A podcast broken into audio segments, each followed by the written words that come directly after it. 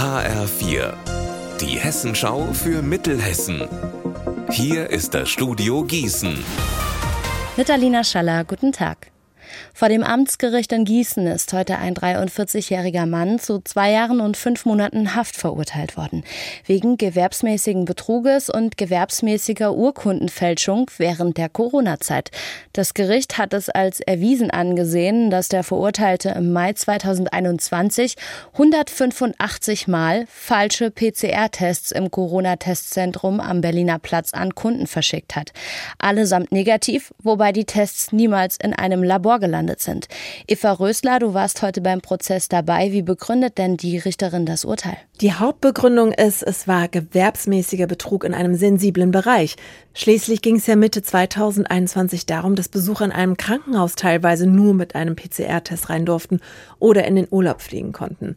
Der Mann sei ein fleißiges Bienchen gewesen, so hat ihn die Richterin auf jeden Fall dann in der Urteilsverkündung bezeichnet.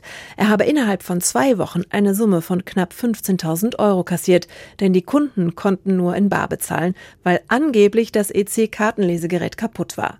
Und er habe mit dem Betrug nur deshalb nach zwei Wochen aufgehört, weil die Polizei nach einer Anzeige auf einmal im Testcenter aufgetaucht ist. Das waren ja ursprünglich eigentlich mal zwei Angeklagte. Ein engerer Mitarbeiter des verurteilten Mannes aus Gießen, der hat zu der Zeit im Testcenter als Student gejobbt. Was ist denn mit dem passiert? Ja, der ist tatsächlich freigesprochen worden. Das hat auch der Angeklagte in der Vernehmung immer wieder betont. Sein Mitarbeiter habe von nichts gewusst und er sei unschuldig. Das hat die Richterin am Ende dann auch so gesehen.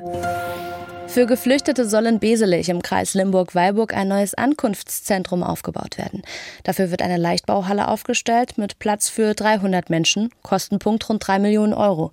Gestern gab es zu diesem Thema eine Infoveranstaltung für Bürger. Hier drehten sich die Fragen vor allem um die eigene Sicherheit und die ohnehin schon überlastete medizinische Versorgung.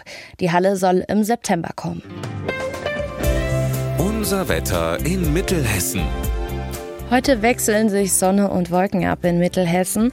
Dazu haben wir in Hirschhausen 28 und in Randstadt 32 Grad. Am Abend und in der Nacht bleibt der Himmel bedeckt. So geht es dann auch morgen weiter. Da kommt dann aber auch noch ordentlich Wind dazu.